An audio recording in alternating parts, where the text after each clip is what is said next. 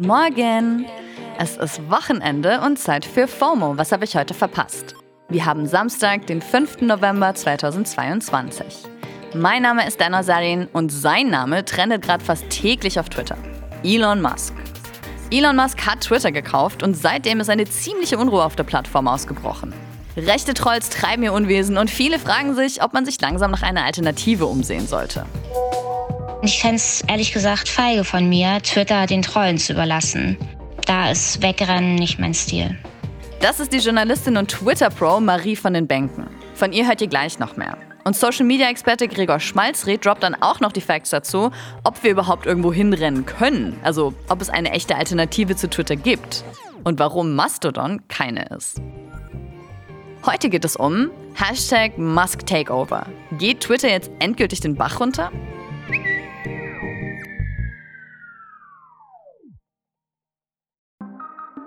Ja, warum ist die Übernahme von Twitter durch Elon Musk überhaupt so ein großes Thema? Ja, das hat relativ offensichtlich.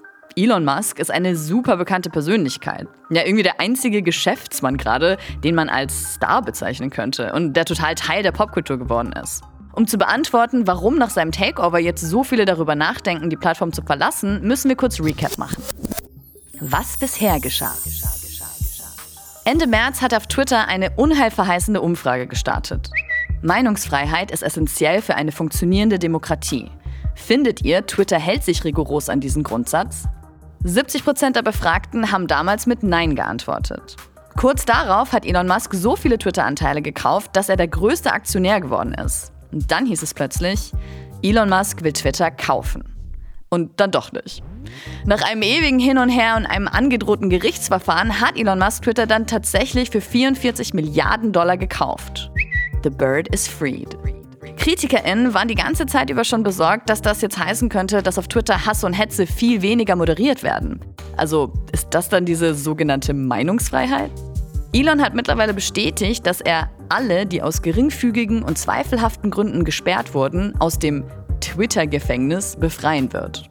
Es wurde immer wieder spekuliert, ob Ex-US-Präsident und Übertroll Donald Trump jetzt auch wieder zurück auf Twitter kommt. Der hat aber schon gesagt, dass er Elon zwar mag, aber lieber auf seiner eigenen Plattform Truth Social bleiben will. Schauen wir mal, ob er sich daran hält. Soweit die Spekulation. Was Elon aber schon wirklich gemacht hat, war noch am Tag seiner Übernahme hochrangige Twitter-Angestellte zu entlassen. Unter anderem den CEO. Er hat wohl außerdem direkt eine Memo an alle Angestellte rausgeschickt, in der er weitere Entlassungen angekündigt hat. Ob man davon betroffen ist, sollte man per E-Mail bis gestern 17 Uhr erfahren. Man hat gemunkelt, dass Elon die Hälfte aller Twitter-MitarbeiterInnen entlässt. Full Disclosure, ich nehme die Folge gerade Freitagmorgen auf. Wie weitreichend die Entlassungen also sind, steht gerade noch nicht fest. Scheinbar spart Elon Musk durch das alles aber noch nicht genug Geld, um seine Schulden zu begleichen. Und die horrenden Schulden von Twitter. Er will jetzt nämlich einen monatlichen Beitrag für verifizierte Konten verlangen. Erst hieß es, Elon will 20 Dollar dafür, den blauen Haken im Profil behalten zu dürfen. Der Backlash auf diese News war aber ziemlich heftig und Bestseller-Autor Stephen King hat getwittert, dass er geht, wenn es wirklich durchgesetzt wird. Zitat: Fuck that. They should pay me. Der Tweet hat über eine halbe Million Likes und wurde über 60.000 Mal kommentiert. Auch von Elon höchstpersönlich.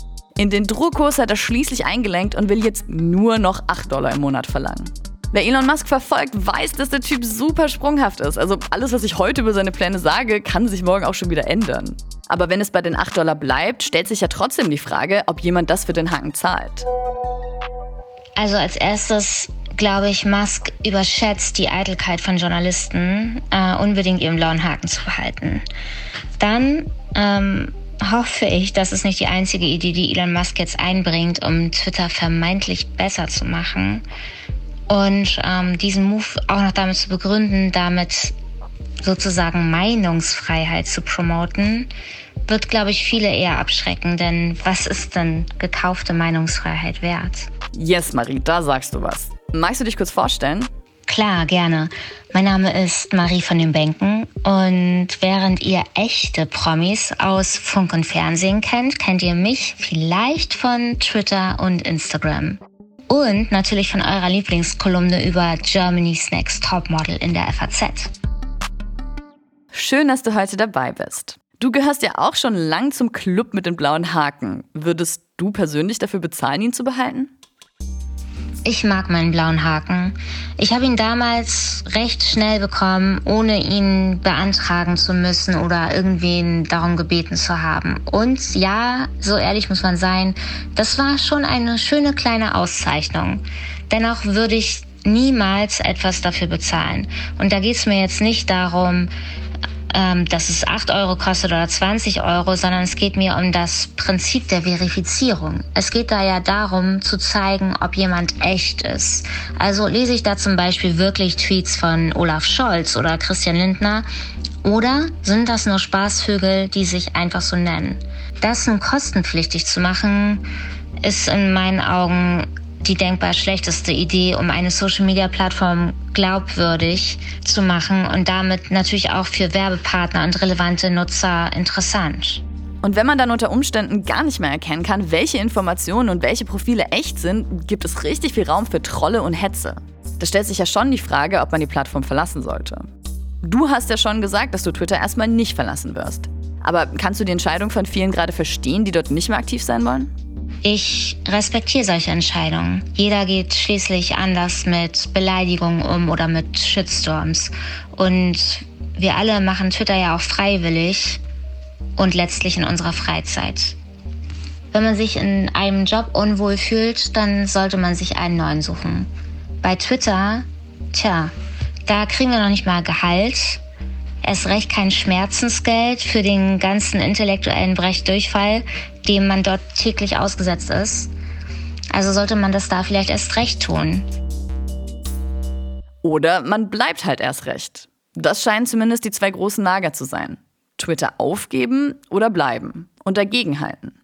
Der Journalist Georg Restler hat zum Beispiel getwittert, hier bleiben, solange demokratischer Disput noch möglich ist, Unterdrückte noch Stimmen haben, Ungehörte noch gehört werden. Der Hass nicht gesiegt hat. Es braucht Gegenstimmen. Auch hier. Ich bleibe. Noch. Und für Marie hat zu bleiben auch viel mit Haltung zu tun. Ja, es ist anstrengender geworden, aber ich finde, mit großer Reichweite kommt auch große Verantwortung. Und ich fände es ehrlich gesagt feige von mir, Twitter den Trollen zu überlassen. Da ist Wegrennen nicht mein Stil. Ich habe heute auch noch den Social Media Experten Gregor Schmalzried in der Folge. Seine Meinung wollte ich natürlich auch gerne wissen. Hallo Gregor, also was ist deine Prognose? Denkst du, alle, die sagen, sie gehen, gehen auch wirklich? Ich glaube, ob Leute wirklich von Twitter abhauen oder nicht, hängt zu 100% davon ab, was die Website tut. Wenn Elon Musk wirklich Twitter an die Wand fährt und äh, quasi komplett kaputt haut, was relativ einfach wäre, weil Twitter wurde grandios schlecht gemanagt in den letzten Jahren, dann werden Leute woanders hingehen. Wenn Elon Musk es aber schafft, das Ruder rumzureißen und irgendwie ein paar spannende neue Funktionen drauf zu schmeißen, warum nicht? Warum könnte Twitter dann nicht sogar noch erfolgreicher sein als heute? Davon hängt es ab, nicht davon, äh, wer CEO ist.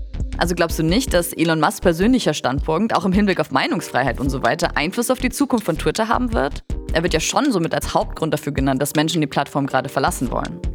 Elon Musk ist, schätze ich, einfach eine sehr kontroverse Person und deswegen mögen ihn auch viele Leute nicht und deswegen mag man vielleicht auch keine Plattform benutzen, die ihm gehört. Twitter ist ja sowieso schon eine ziemlich schlimme Plattform, also es macht nicht besonders viel Spaß, da unterwegs zu sein und das sage ich als jemand, der sehr viel auf Twitter unterwegs ist. Und wenn das jetzt auch noch jemandem gehört, den man nicht mal mag, was gibt's denn da noch für einen Grund, da zu bleiben? Persönlich meine größte Sorge ist jetzt gar nicht so sehr das, was er angedeutet hat über Free Speech und dass er alle möglichen Standpunkte zulassen will, auch welche, die in Deutschland zum Beispiel strafbar wären, weil wenn er das machen würde, Holocaustleugnung zum Beispiel, ähm, dann wären einfach sofort alle Werbekunden weg und die Plattform wird pleite. Also wird nicht passieren. Okay, aber gibt's was, das dir Sorgen macht? Meine größte Sorge ist eher was anderes. Elon Musk verkauft ja hauptberuflich nicht Tweets, sondern äh, hauptsächlich Autos und Raumschiffe. Und wenn jetzt eine Diktatur wie zum Beispiel China ankommt und sagt, hey, äh, hier auf Twitter haben wir einen Tweet gesehen, der gefällt uns gar nicht, äh, lösch den mal bitte, weil sonst darfst du deine Autos nicht mehr bei uns verkaufen, dann sind wir nicht sicher, wie er reagieren wird. Und es ist wahrscheinlich nicht allzu toll, so viel Machtkonzentration auf einer Person zu haben. Ja, stimmt. Über diesen Aspekt hatte ich noch gar nicht nachgedacht. Elon Musk hat ja auch einfach noch andere Firmen und hat Twitter ja vorher schon als Marketing-Tool für sie benutzt. Wird auf jeden Fall noch spannend, wie sich das auf die Plattform auswirkt. eine Auswirkung seiner Twitter-Übernahme konnte man die letzten Tage auf jeden Fall schon feststellen. Hate Speech ist direkt viel, viel mehr geworden. Marie, warst du auch davon betroffen und wie schützt du dich davor? Jetzt nach der Übernahme von Elon Musk haben für mich persönlich bei Twitter eindeutig die Beleidigungen stark zugenommen. Da ist es tatsächlich schon faszinierend zu sehen, dass genau die Kandidaten, die erst gegen jede Corona-Maßnahme waren, dann waren sie gegen das Gendern, dann gegen die Grünen, dann äh, gegen Waffenlieferungen an die Ukraine. Und dann wurden sie zu einem Gratis-PR-Team für Sarah Wagenknecht und Richard David Precht. Und jetzt plötzlich haben sie ihre grenzenlose und unerschütterliche Liebe zu Elon Musk entdeckt. Das ist natürlich bemitleidenswert, niveauseitig, aber es hilft zu wissen, dass man auch gegen Beleidigungen im Netz inzwischen sehr gut juristisch vorgehen kann. Danke, Marie. Wie man juristisch gegen Hate Speech vorgehen kann, haben wir mal in einer Samstagsfolge erklärt. Die verlinken wir euch in den Show Notes. Die große Frage ist ja jetzt, wohin denn, wenn ich auf Twitter bleiben? Einer der größten Gewinner durch die Twitter-Übernahme ist wahrscheinlich die Plattform Mastodon.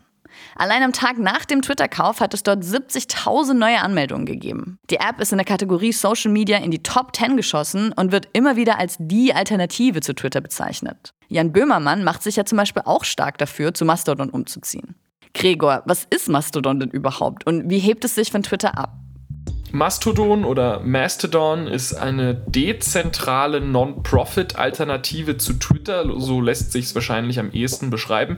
Ähm, besteht aus ganz vielen äh, Plattformen, die alle miteinander vernetzt sind und wird anders als Twitter oder Facebook oder so nicht von einer großen Firma betrieben, sondern von Leuten, die das eigentlich eher in ihrer Freizeit machen, also fast ein bisschen wie Wikipedia.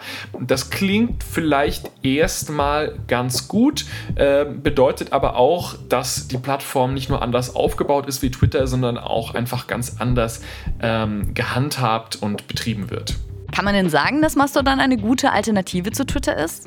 Meine Meinung ist, äh, jemand, der sagt, Mastodon wäre eine gute Twitter-Alternative, der versteht weder Mastodon noch Twitter. Ich sag mal so, wenn man sich auf Mastodon anmelden möchte, dann ist Schritt 1, ähm, entscheide dich für eine von 3000 Mastodon-Instanzen, an der du dich anmelden möchtest. Und das ist der einfachste Schritt. Also, das ist ein Spielzeug für Nerds. Es ist für die breite Masse, die gerade so verstanden hat, wie WhatsApp funktioniert, viel zu kompliziert. Es ist auch viel zu instabil, es ist zu fehleranfällig, zu unflexibel. Ähm, es könnte niemals die Masse an Usern verkraften, die Twitter aktuell hat. Und weil die Plattform eben so aufgebaut ist, wie sie aufgebaut ist, gibt es auch überhaupt keine Perspektive, dass sich das irgendwie ändert. Und das ist für 99% Prozent der Menschen einfach praktisch unbenutzbar. Ja, also ich kann das schon persönlich bestätigen. Ich habe mich aus Recherchezwecken da auch mal angemeldet und hatte einfach null Bedürfnis, mich da jemals wieder einzuloggen. Also, wenn nicht Mastodon, dann was?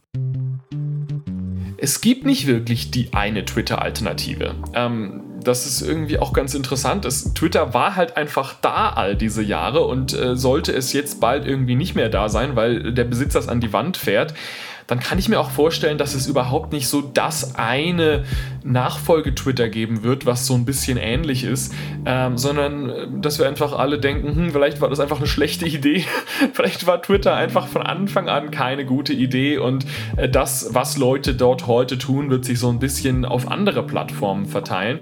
Und das hängt dann auch davon ab, was man mit Twitter anstellt. Äh, wenn man es beruflich nutzt, LinkedIn. Wenn man auf der Suche ist nach äh, interessanten Gedanken und Bildern, Tumblr.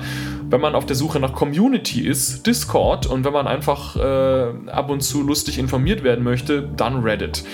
Das heißt aber nicht, dass irgendeine dieser Plattformen eine 1 zu 1 Twitter-Alternative ist. Es sind einfach äh, Seiten, die grob ähnliche Funktionen anbieten. Danke, Gregor. Also fassen wir zusammen. Gerade kann man schon feststellen, dass die Anzahl von rechten Trollen auf Twitter deutlich zunimmt und der Ton noch krasser geworden ist als sowieso schon vor der Übernahme durch Elon Musk. Wenn man deswegen keinen Bock mehr hat, sich dem auszusetzen, fair enough. Twitter jetzt aber auch nicht einfach den Trollen überlassen zu wollen, auch fair enough. Eine richtige Alternative gibt's anscheinend eh nicht. Also irgendwie unbefriedigendes Fazit. Aber kann man halt nichts machen. Dann verbringe ich meine Zeit halt jetzt ausschließlich auf Lieferando und Tinder. Wie seht ihr das denn? Auf Twitter bleiben oder gehen? Und wenn ja, wohin? Schreibt's uns an fomo at spotify.com. Das war's für heute auch schon wieder mit FOMO. Wir hören uns dann Montag wieder hier auf Spotify. Da ist dann Jasmin Polat wieder hier. FOMO ist eine Produktion von Spotify Studios in Zusammenarbeit mit ACB Stories.